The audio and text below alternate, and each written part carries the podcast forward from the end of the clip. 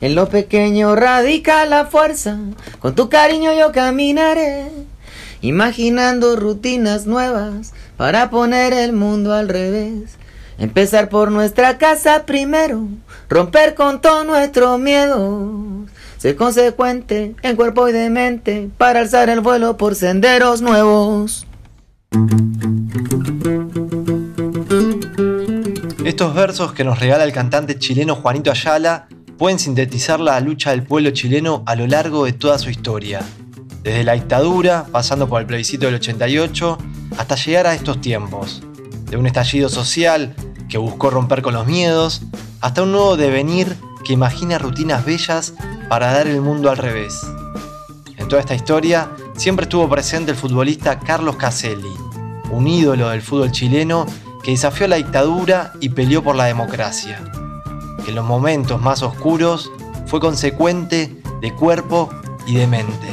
Soy Lucas Alduendo y esto es Fútbol Rebelde. Episodio 4, Caselli y el no a Pinochet.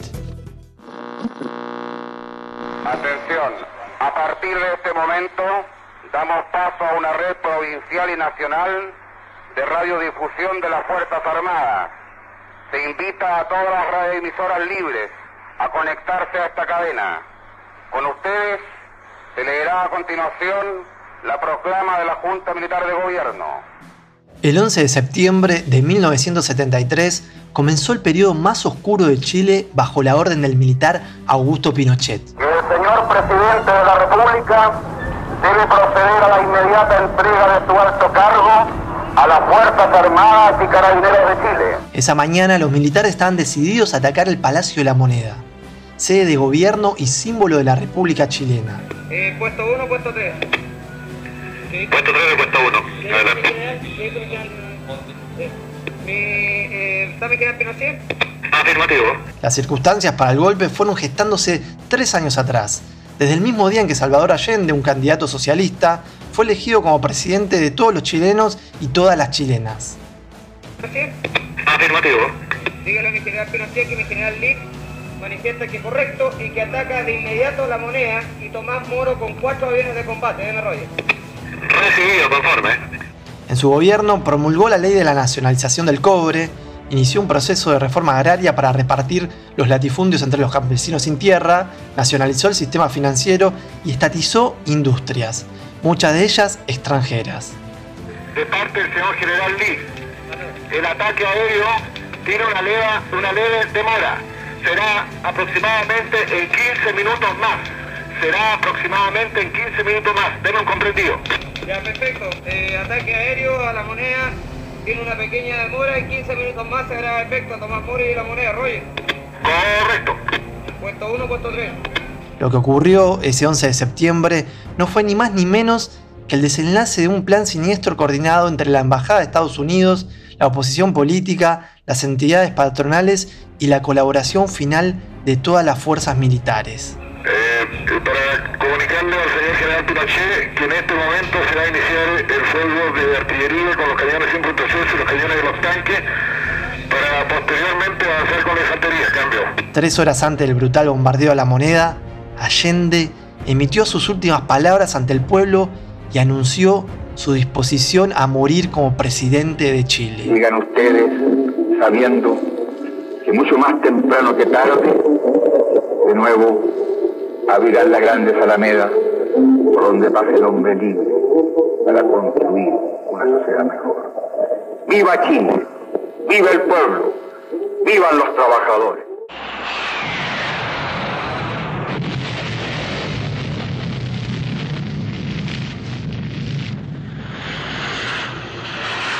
El golpe de Estado ya estaba consumado. Se declara que con esta fecha esta Junta asume el mando supremo de la nación con el patriótico compromiso de restaurar la chilenidad, la justicia y la institucionalidad quebrada.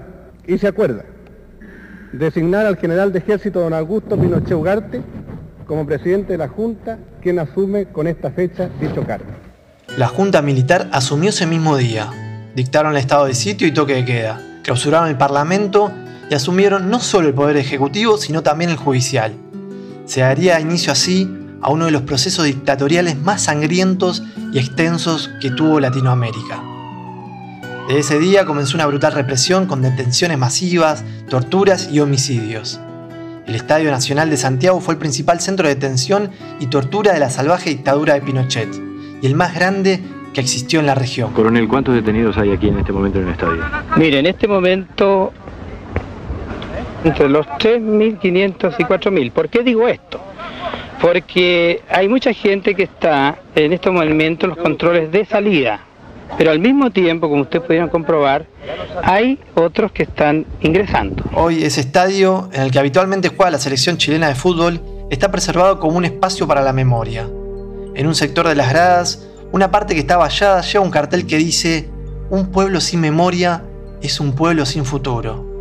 En los últimos años, todos los 11 de septiembre, los jugadores de la Universidad de Chile, que hace de local en ese estadio, dejan flores en homenaje y recuerdo a los detenidos y fusilados que estuvieron en ese estadio durante la dictadura chilena. David Pizarro y Isaac Díaz, al igual que el año pasado, van a ser sector de el memorial que está en el Codo Norte, van con flores recordando que durante la próxima semana hay una fecha muy especial para mucha gente en nuestro país, el día 11 de septiembre. El Estadio Nacional operó como centro de detención y tortura desde mediados de septiembre hasta el 9 de noviembre de 1973, unos días antes de que la selección chilena jugase el partido de vuelta contra la Unión Soviética por el repechaje para el Mundial de 1974. El partido de ida se había jugado apenas una semana después del golpe, en un contexto de incertidumbre y de represión, en el que la selección chilena logró traerse un empate a cero, pero el problema fue el partido de vuelta, que se jugaría el 21 de noviembre en el estadio que hasta hace poco era el escenario del terror. Los militares golpistas buscaban dar una imagen de normalidad al mundo, pero los soviéticos fueron claros. No vamos a jugar en el Estadio de Santiago que está salpicado con la sangre de los compatriotas chilenos. Y no lo hicieron aunque el partido se jugó igual. La FIFA, condescendiente con el incipiente régimen militar, no aceptó la propuesta de jugar en una cancha neutral y obligó a los 11 jugadores chilenos a que jugaran el partido. Ellos solos, en el Estadio Nacional de Chile, con público, con árbitro, pero sin rival. El teatro de lo absurdo. Así lo calificó el entonces futbolista chileno Carlos Caselli, quien estuvo en ese plantel y quien es el protagonista de este episodio. A nosotros nos informaron el sábado a las 12 de la noche que no venía a Rusia o lo más tonto que he visto en mi vida. Entramos a la cancha sin nadie, sin ningún adversario. El árbitro toca el pito, avanzamos, hacen el gol y el árbitro ver el gol. O sea, algo. Ni en el barrio, ni en el barrio se hace eso. fue uno de los shows más burdos y absurdos que me tocó presenciar.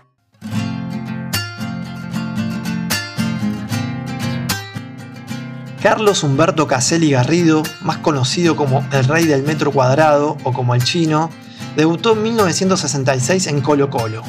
Ganó ocho títulos con el cacique y fue la gran figura del equipo que jugó la Copa Libertadores de 1973, el equipo que perdió una final muy discutida contra el club argentino Independiente. Esa final Caselli metió el gol del empate, que no alcanzó porque el club de Avellaneda decretaría el 2 a 1 final en tiempo de descuento. Buena Caselli, vamos Caselli. ¡Gol! ¡Gol de Caselli! Muchos denominan a ese plantel como el equipo que retrasó el golpe, porque cada vez que jugaba mantenía unido a Chile, y porque cada vez que ganaba traía tranquilidad a las autoridades gobernantes, ya que el equipo estaba muy vinculado con Allende. En gran parte se debía porque justamente Caselli siempre manifestó su adhesión política al Partido Socialista Unidad Popular y su admiración al presidente. Colo Colo unía a este país. Eh, yo recuerdo que venía gente desde más allá de la estación central a pie porque no había micro caminando para llegar al estadio. Se va Caselli, se va Catira, Caselli, gol. Golazo de Caselli. Gol de Caselli y el cuarto de la noche. Atención con esto. Este es el famoso gol del se pasó, se pasó. Carlos Humberto Caselli el gran goleador de Colo Colo. 5-1 del cuadro popular sobre Emelec de Ecuador. Con ese pasado y esas convicciones, Caselli iba a enfrentar a Pinochet. En 1974, el seleccionado mundialista, que había clasificado después de ese vergonzante repechaje, iba a ser despedido por los militares golpistas antes de viajar a la Copa del Mundo de Alemania Occidental.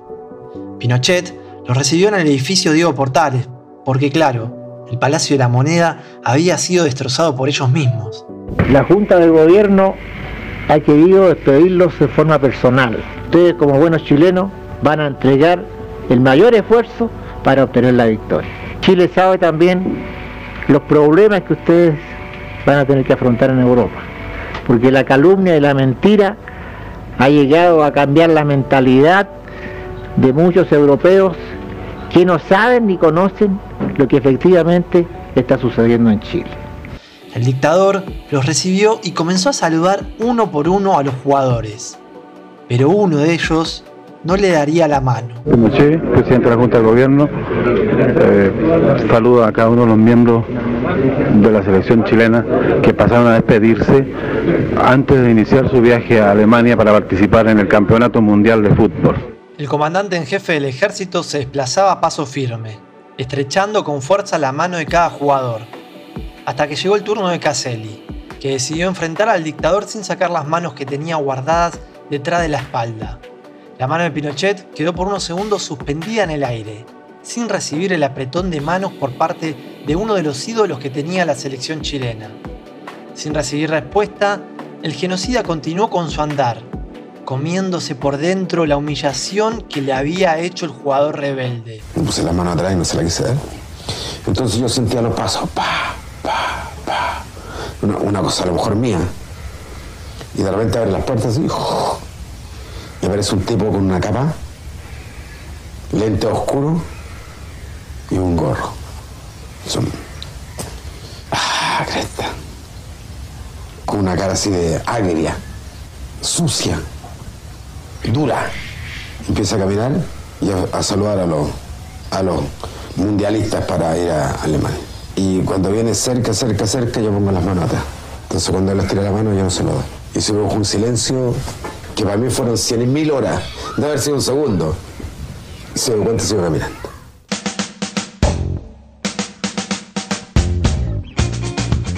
Su crítica abierta a Pinochet y su conocida simpatía a lo que fue el gobierno de Allende le traería consecuencias al futbolista chileno. Por un lado, cuando fue contratado por el Club Levante de España, le cuentan que el Real Madrid lo quería, pero la influencia del dictador Franco en el club merengue lo dejó sin la posibilidad de vestir la blanca. El dictador no quería ningún rojo en su equipo predilecto. Luego, después del Mundial, la Federación del Fútbol Chileno pasó a mano del general Humberto Gordon, quien le prohibió al director técnico de La Roja, Capulicán Peña, convocar a Caselli a la selección. Chile no clasificaría al Mundial Argentina 78. Va a ser recién de cara al Mundial de España de 1982 que las autoridades se ven forzadas a convocarlo nuevamente. En esa Copa del Mundo la selección volvió a ser eliminada en primera ronda. En esta ocasión, el chino quedaría en la historia por fallar un penal en un partido clave contra Austria. La marca de Kraus. Caselli, penal, penal, penal. Penal de Kraus. Hay penal favorable a Chile. Reacción de los austríacos. Caselli en el piso. Caselli frente a Concilia. Caselli se lo perdió. Tres años más tarde, en 1985, se retiraría de la Roja con un golazo frente a Brasil. Aravena, Caselli.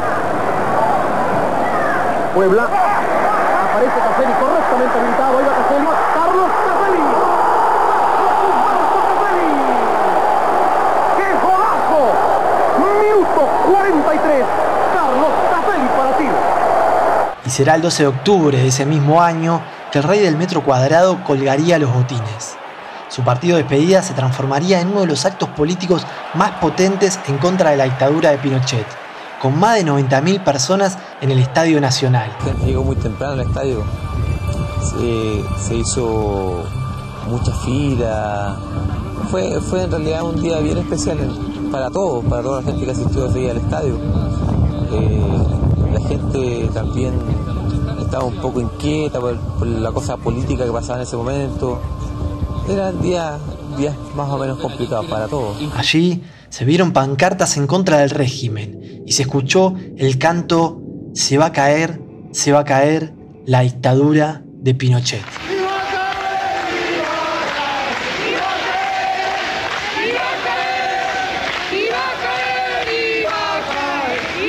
Pero la represalia y el hecho más fatídico que sufriría por parte de la cruenta dictadura de Pinochet sería el secuestro y la tortura de su madre Olga Garrido en el año 74. ¿Por qué crees tú que a tu mamá la van a buscar los militares? Yo creo que por mí. ¿Por qué? Por mí. Eh, porque yo soy partidario de Allende. Y soy partidario de Allende día de hoy, porque pienso y creo en las personas, como te dije anteriormente. El proyecto país de tener no sé si es una educación gratis, no sé si es una salud gratis, pero sea asequible para todos. Entonces, si vivimos en una sociedad, miremos un poquito para el lado y veamos que hay otro que no tiene, que no puede. Colaboremos, ayudemos. Olga fue secuestrada de su casa. Le pusieron una capucha, la llevaron a un centro de detención y la torturaron. Le preguntaron entre golpes y quemaduras de cigarrillos, ¿dónde está tu hijo? ¿Dónde están los millones de pesos que tu hijo manda para la resistencia? En ese entonces Carlos estaba jugando en España. La madre se lo contó recién cuando volvió de visita después de finalizar una temporada. Cada vez que lo cuenta en alguna entrevista, el chino se emociona y confirma que la fueron a buscar por él. Fue detenida, torturada eh, poco antes del año 74. Y lo recuerdo muy bien porque eh, yo diría que una las pocas veces, no sé si eh, sucede en alguna oportunidad, donde una madre se abre su blusa te muestra los pechos y dice, mira lo que me hicieron. Y yo creo que el abrazo que me di con ella en ese momento, llorando los dos, como que, como que nos adentramos, como que a lo mejor ya estaba de nuevo en el vientre materno de ella, en el vientre, donde fuimos los dos uno.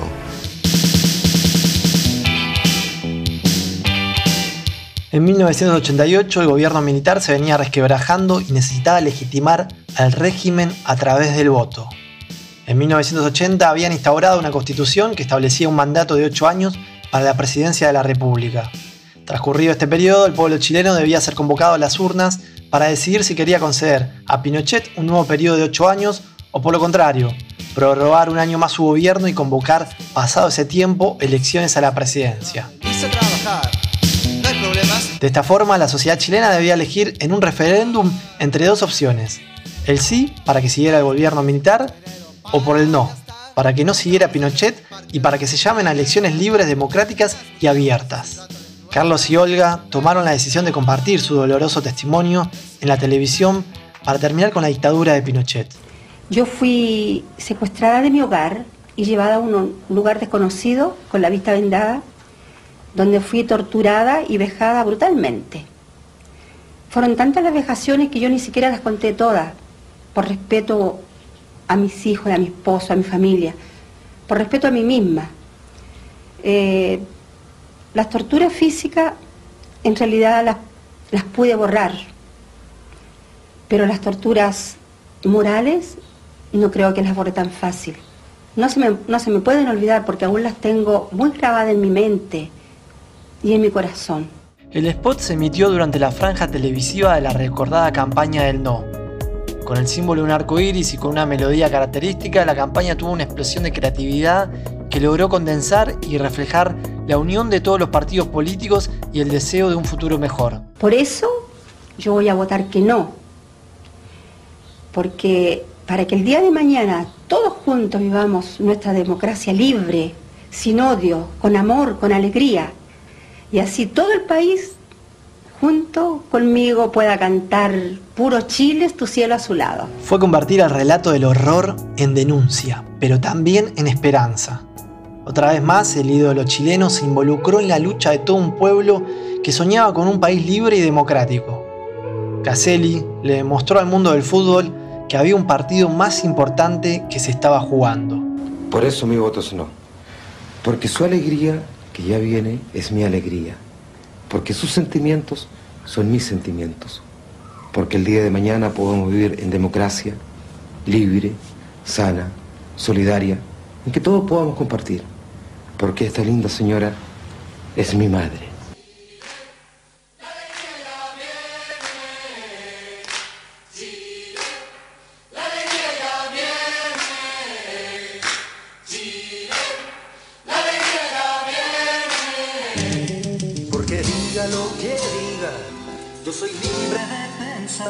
A pesar de la censura, el miedo y la desconfianza, el no se impuso por el casi 56% de los votos. La alegría fue inmensa en el país chileno que después de 17 años de dictadura volvía a ser un país democrático.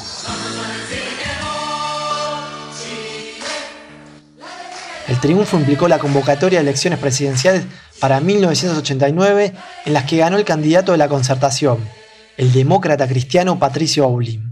Una nueva etapa en la vida nacional, con alegría, porque por primera vez al cabo de 20 años emprendemos una ruta que ha sido elegida consciente y voluntariamente por nosotros mismos. Sin embargo, la vuelta a la democracia no sanó todas las heridas ni eliminó los vestigios de autoritarismo. Los militares no fueron enjuiciados y Pinochet solo padeció 503 días de detención en Londres, por pedido del juez español Baltasar Garzón. No solo los delitos de lesa humanidad son imprescriptibles, sino que su aplicación es de jurisdicción universal.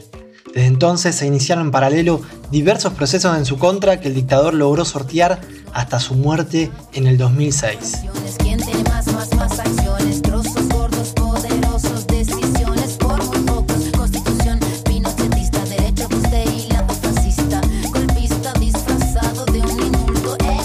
Por otro lado, la sociedad chilena tardaría años en desterrar la constitución que erigió el régimen militar. Fue en el 2019 cuando Chile despertó. Una manifestación de estudiantes sería la chispa que encendió la mecha de un estallido social, que tuvo meses en vilo al país y que quitó el velo a la desigualdad de un sistema que dejaba a miles de chilenos en la marginalidad. La historia de esta edición de Reporteros es en Chile, país que desde hace un mes es escenario de una revuelta popular sin precedentes. El anuncio de una nueva alza al precio del metro enardeció al pueblo chileno, haciendo que cientos de miles de personas salieran a las calles. Critican el modelo ultraliberal establecido durante la dictadura de Pinochet, que sigue vigente. Ser joven y no ser revolucionario es una contradicción hasta biológica. La frase de Allende y el espíritu revolucionario estaban presentes en las calles de Santiago, así como también se hicieron presentes las prácticas más oscuras de los tiempos siniestros de Chile, a través de la represión y de la tortura que ejercieron los carabineros, quienes apuntaron con sus armas a los ojos de cientos de chilenos que anhelaban con un país mejor.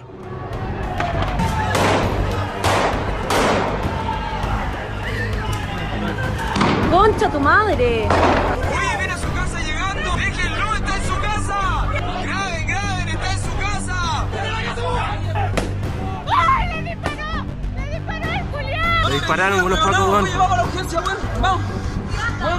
Le dispararon los pacos acá, weón.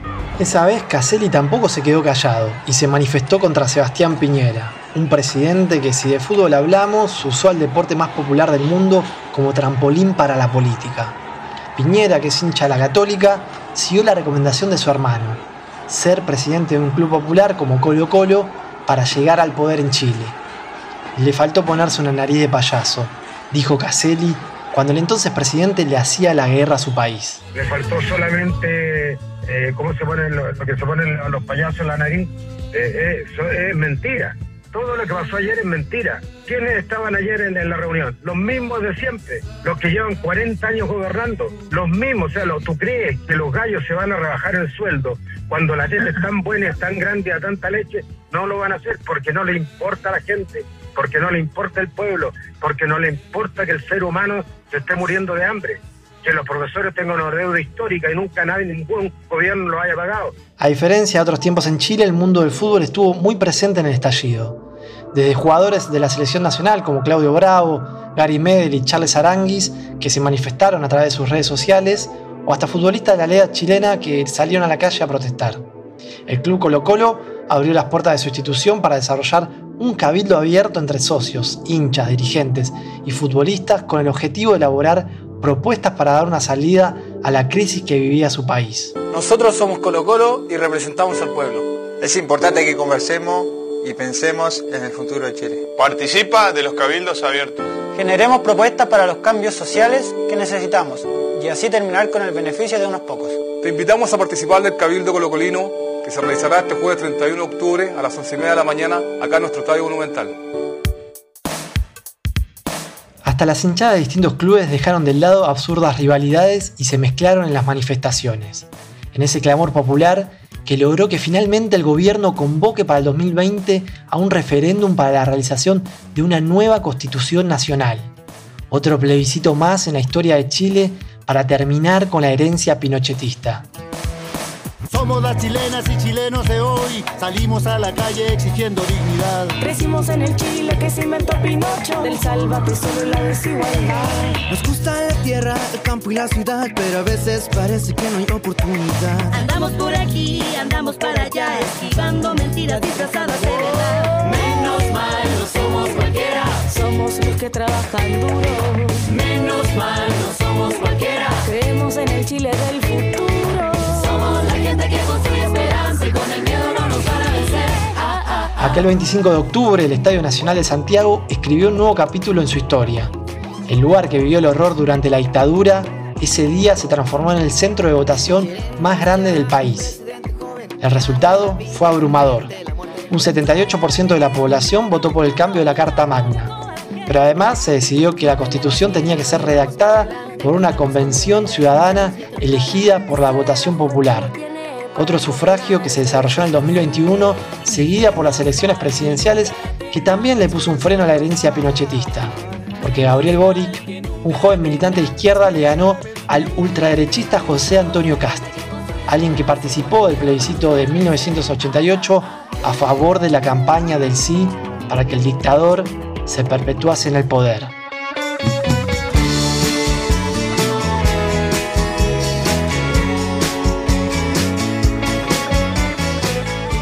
Ese día Caselli cumplió con su deber cívico y publicó un mensaje en sus redes sociales, tomando una consigna de otros colegas que como él resistieron a la dictadura y buscaron el cambio social en su país. Ese 19 de diciembre de 2021, una foto de su hija y de su mujer, el chino escribió, recuerden siempre, ganar o perder, pero siempre con democracia.